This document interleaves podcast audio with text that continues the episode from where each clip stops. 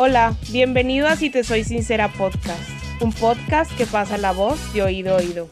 Yo soy Ashley Delgado y me encanta aprender de todo aquel con el valor suficiente para contar su historia.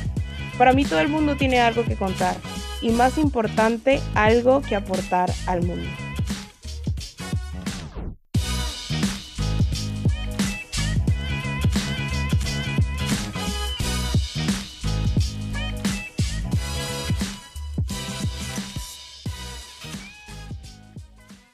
En el episodio de hoy me encuentro con una persona a quien he querido traer aquí porque ha sido uno de los líderes que ha hecho parte de mi vida en los últimos años.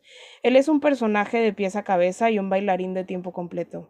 Wilson es psicopedagogo y se ha formado en varios ritmos latinos y danzas clásicas. Entre ello, hace unos años emigró a Panamá a continuar con su labor de ayudar a muchas más personas valiéndose de su carisma, su perseverancia y su amor al baile. Y junto a Zumba, desde hace cinco años, ha llevado lo mejor de sí al corazón de quienes lo conocen. Pero bueno, ya he hablado bastante. Mejor dejemos que nos cuente su historia. Hola Wilson, ¿cómo estás? Hola Ashley, muy bien, muy bien. ¿Y tú? ¿Cómo estás? Gracias por la invitación. Yo muy bien, feliz de tenerte aquí, de que todas las personas que escuchan este podcast te escuchen hoy a ti también. Qué bueno, qué bueno, un gusto estar aquí contigo. Y bueno, Will, cuéntanos un poco cómo, cómo comenzó tu historia. Bueno, ¿qué te puedo decir? Eh, desde niño, pues vamos a comenzar desde que era pequeño. Desde niño siempre me gustó mucho el baile.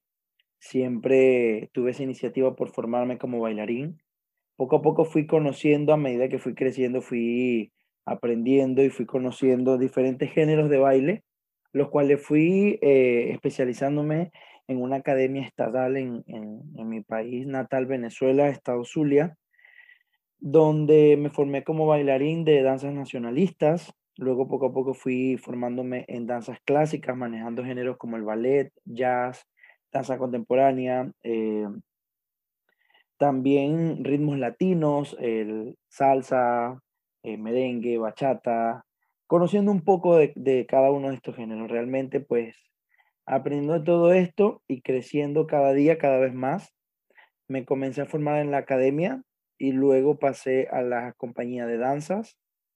Luego de la compañía de danzas, eh, entré en el, en el circuito de coreógrafos, que era donde me estaba formando como coreógrafo. Ahí fue donde comenzó toda la historia del baile.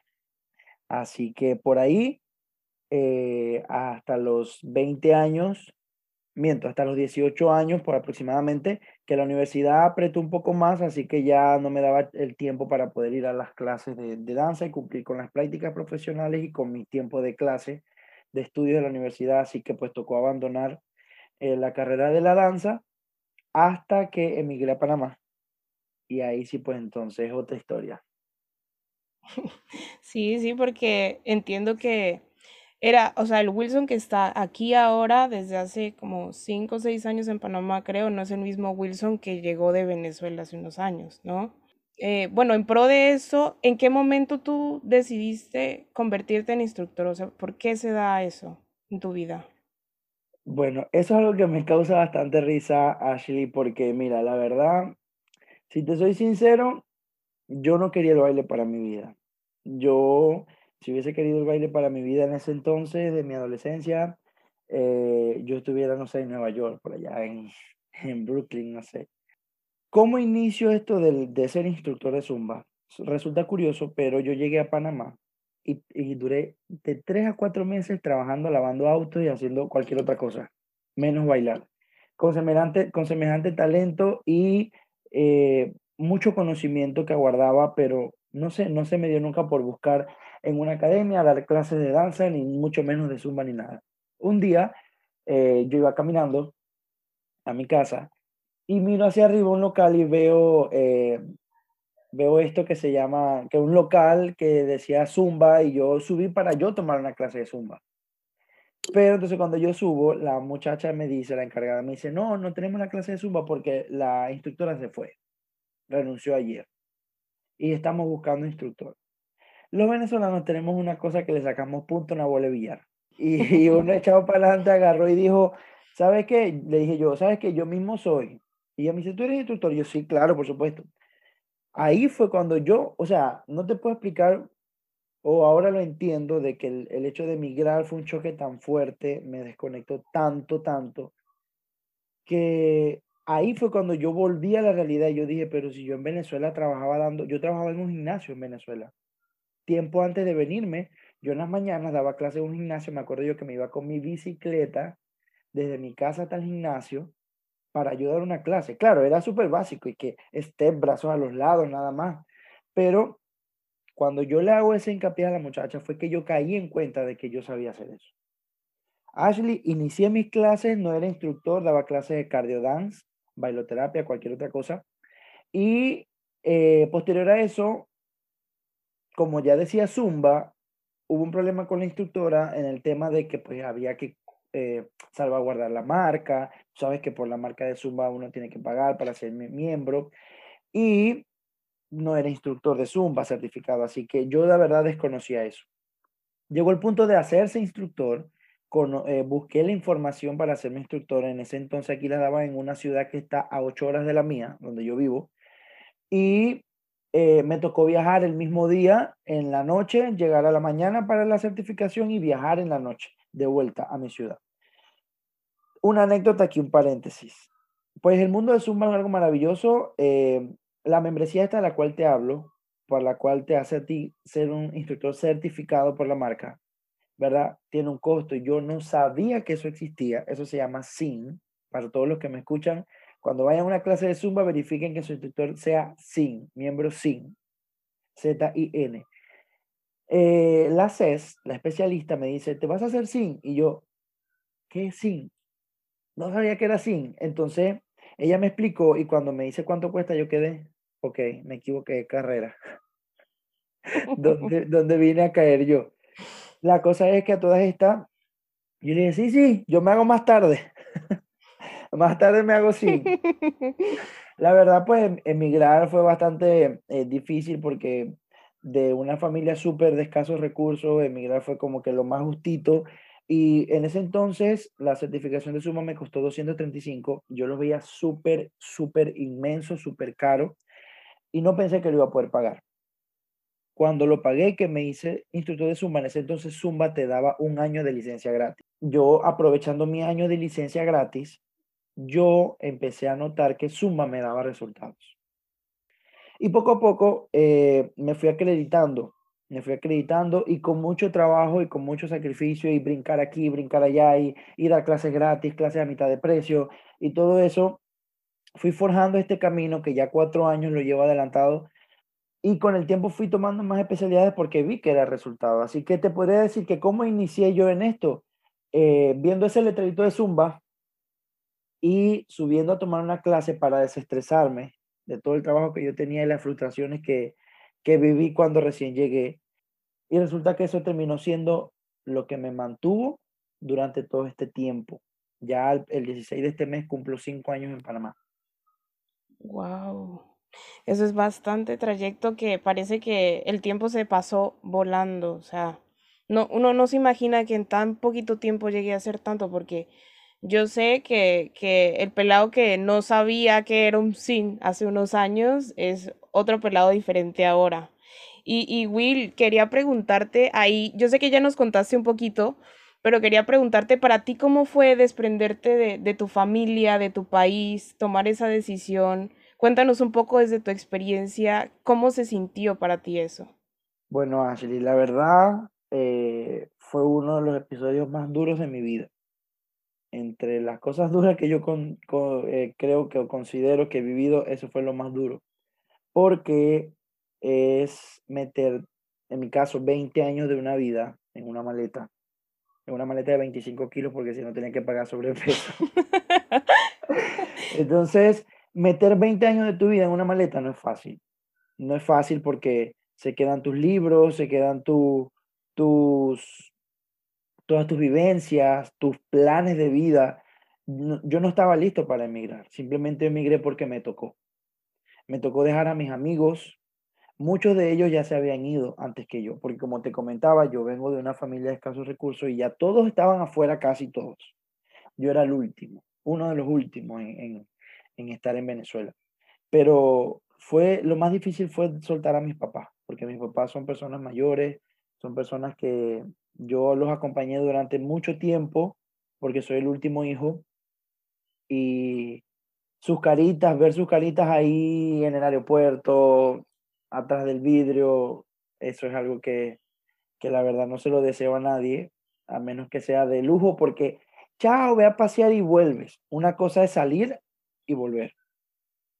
Pero otra cosa es salir sin rumbo, porque literal tu, tu tiquete dice Panamá, pero realmente tú no sabes lo que dice Panamá, lo que te espera en Panamá y todo el proceso que eso lleva. Y de verdad hay que, hay que tener la madurez de apreciar toda la enseñanza que esto trajo, porque fue necesario cada, cada episodio para tomar humildad, para, para creer, porque a veces no tener ciertas cosas no te hace humilde. Mucha gente cree que porque no, porque yo no tengo una cama soy humilde. No, hay gente que no tiene cama y es egocéntrica. Entonces, a mí me tocó moldear mucho mi carácter lavando carros, porque yo estudiaba en la universidad, yo estudié en la universidad y yo decía que voy a estar yo lavando un carro en Venezuela. En Venezuela yo lo decía, que voy a estar yo lavando un carro si yo me estoy, yo me estoy preparando en la universidad. Y cuando llegué aquí yo perdí la cuenta de cuántos carros he lavado. Hasta el sol de hoy, y eso es algo que lo recuerdo siempre y también marcas que tengo aquí en mis dedos, porque yo no sabía ni siquiera que era un guardafango. Y el guardafango para lavarlo del auto tenía que meter el cepillo y me rasguñaba los dedos. Entonces, todos esos, todos esos procesos fueron súper importantes para poder moldear y ser la persona que hoy soy. Poder entender ambas perspectivas realmente. Y te digo, salí, Wilson no volvió. Porque también hay que tener claro que cuando vine a Panamá y conocí eh, otro ambiente, tal vez la, adquisición económica de que yo trabajaba y podía eh, pagar, mi dinero, pagar mis cosas, comprar mis cosas, ya cuando yo me fui en seis meses a Venezuela, ya yo tenía pasaje de vuelta comprado. Porque me gustó. De cierta manera me gustó. Cada día traía su afán y traía su frustración, traía todo, pero te puedo decir que sí fue bastante difícil más que todo dejar a mis padres. Dejar a mis padres y luchar y después de cinco años luchando para estar estable yo, después de cinco años poder traer a mis papás. Claro, claro, claro. Y además que me imagino que sentías un montón de miedo antes de venir para acá porque pues no sabías qué te iba a deparar después, ¿no?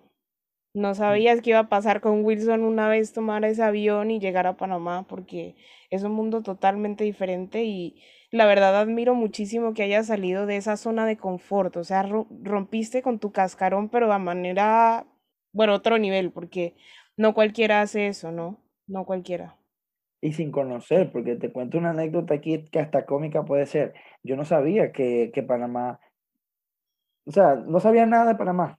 Yo no investigué nada de Panamá.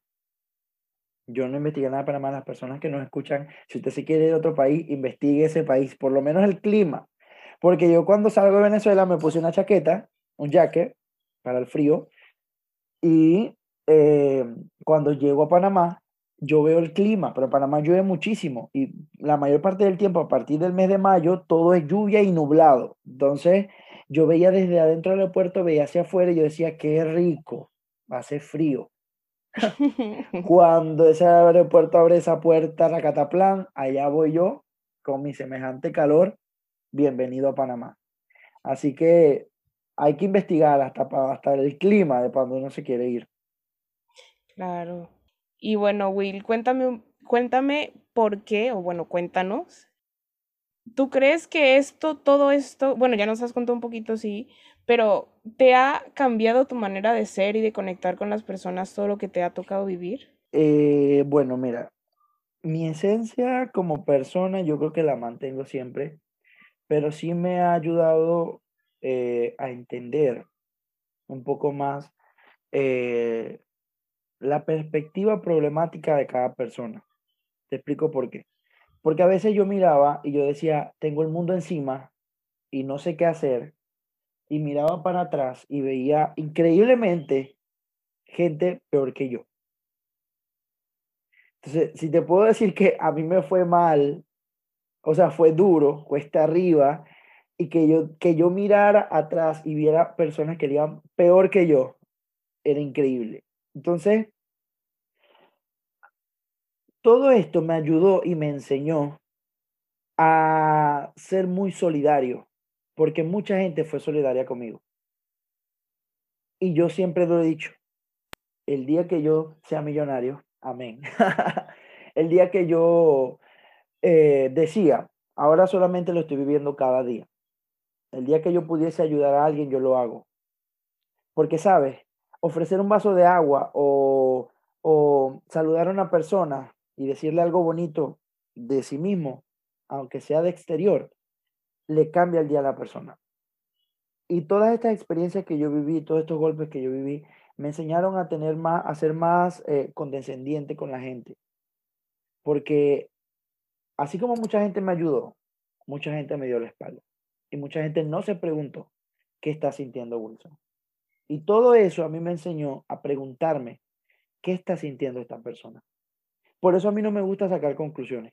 Yo prefiero agarrar a la gente, mira, ven acá, yo siento que está pasando esto, esto, esto, dime qué pasó, qué hice mal, porque pues como todo ser humano comete errores también.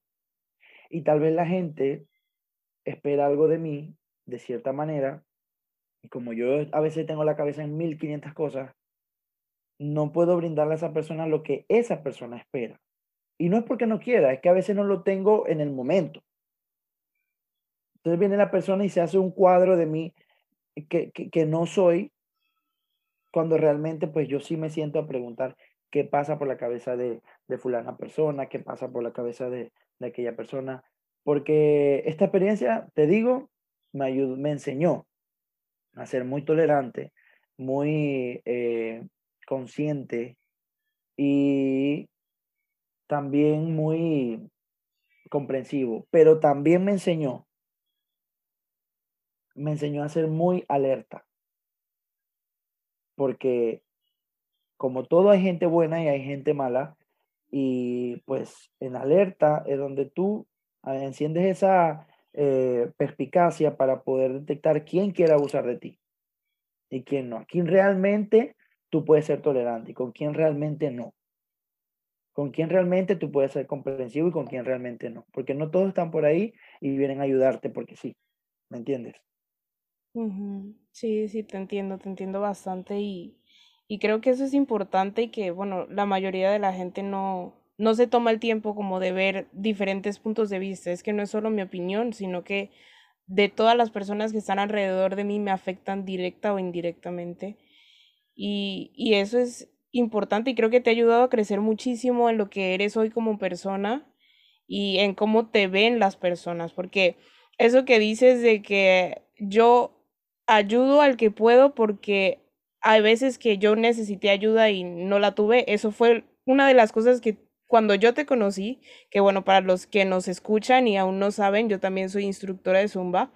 Y yo empecé, yo empecé y Wilson fue y es todavía mi mentor de Zumba, mi papá de Zumba, yo le digo pero él, él fue el, que me tendió la mano por primera vez y me ayudó a fuguearme. Claro, todavía me falta muchísimo aprender, pero yo veo que necesitaba esa ayuda y no lo sabía y él me la dio y no sabía que cuando conocí su historia dije, ¿sabes qué? Él tiene que estar aquí porque yo necesitaba que ustedes lo escucharan así como lo he visto yo a carne propia y de verdad agradezco de que esté en mi vida me, me, gustaría preguntarte, ¿tú qué crees que es lo más valioso que te llevas de todo esto que, que te ha tocado vivir?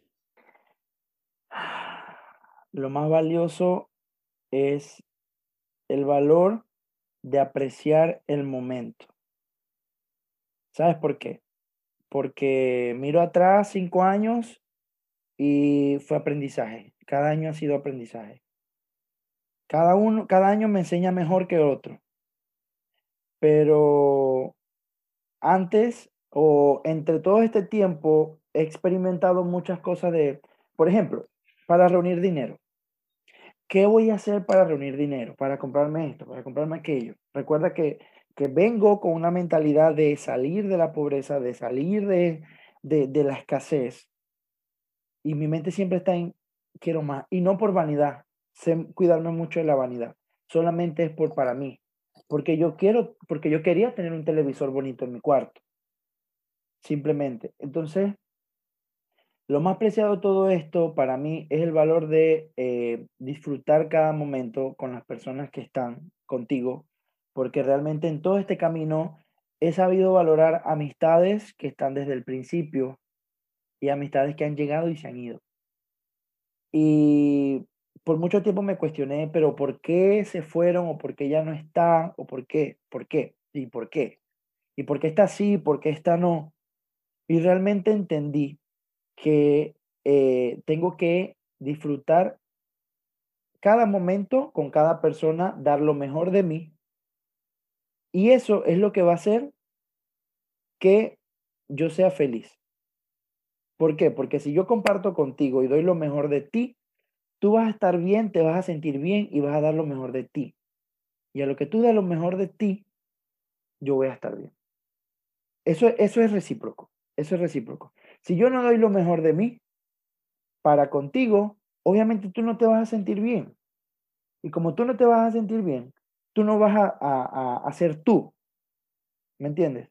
Entonces, mi mayor aprendizaje en todo esto es valorar valorar tanto las personas, valorar los momentos, valorar los objetos, mira, valorar el aroma, valorar el todo, todo, todo implica porque hasta el hasta valorar el, el olor del café de mi mamá, valorar el olor de un pollo guisado de mi mamá, valorar el, el, el, el olor de, ¿sabes? El olor de, de, mi, de, de, mi aire, de mi estado, el olor de mi ciudad, todo eso implica.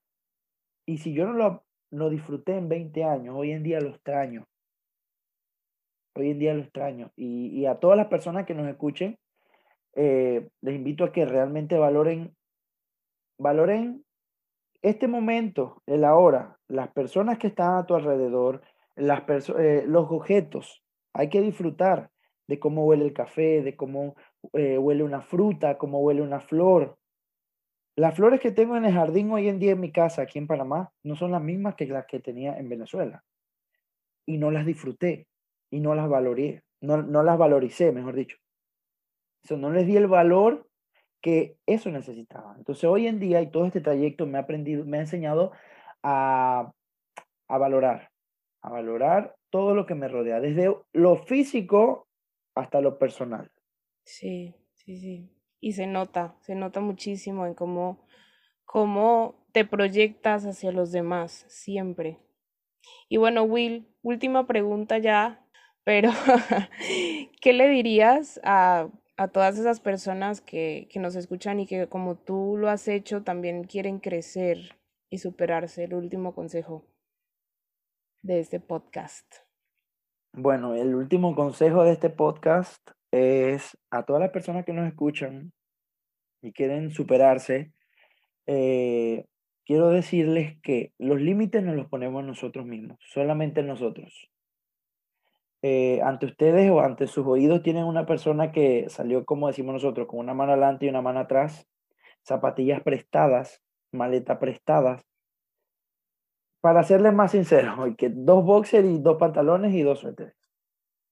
Y el límite me lo puse yo. Así que a todas las personas que hoy en día me escuchan, les digo, crean en ustedes mismos, así como yo creo en mí. Cuando, cuando yo empecé a creer en mí, pude hacer muchas cosas. Cuando yo me iba a certificar instructor de Zumba, mi propio hermano me dijo, no, no lo hagas porque es mucho dinero. Y yo no, yo tenía que creer en mí. Hay que ser valientes y tomar retos. No temas de tomar un reto, no temas de equivocarte porque en la equivocación está el aprendizaje y si nosotros no nos equivocamos, no aprendemos. Yo cuando llegué a Panamá quería desbocado estudiar en la universidad.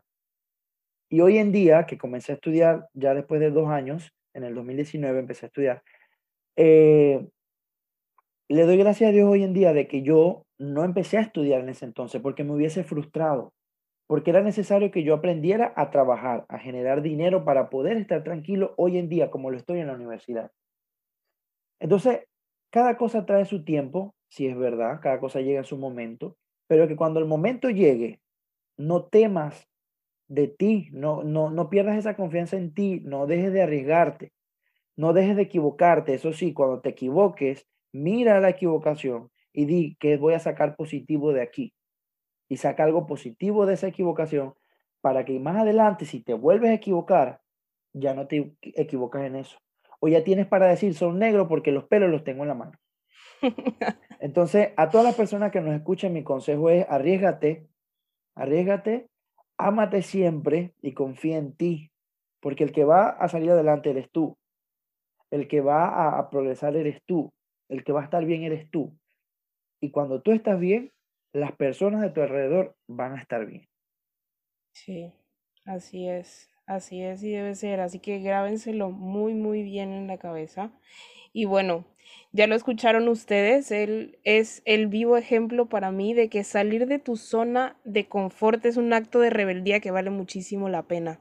Y la verdad es que la vida no ha sido creada para que sea fácil, está llena de retos que necesitamos para crecer. El hecho está en comprometerse con uno mismo, como lo dijo Wilson, y aprovecharlo mientras nos quede tiempo. Gracias, Will, por, por ser ese líder que con amor y dedicación entrega lo mejor de sí a los demás. Gracias, Ashley, eh, a ti por, por tan bonito proyecto. Te felicito, de verdad que eh, siempre es bonito recordar todo esto. De verdad me hiciste trasladar y viajar en el tiempo de tantas cosas que sí miro atrás y, y gracias a Dios todo fue importante. Cada caída, cada levantada, todo, todo, todo ayudó a que yo valorizara y creyera más en mí y pudiera seguir ayudando a otras personas y que vieran en mí algo positivo, algo bonito y algo inspirador. De verdad que te felicito.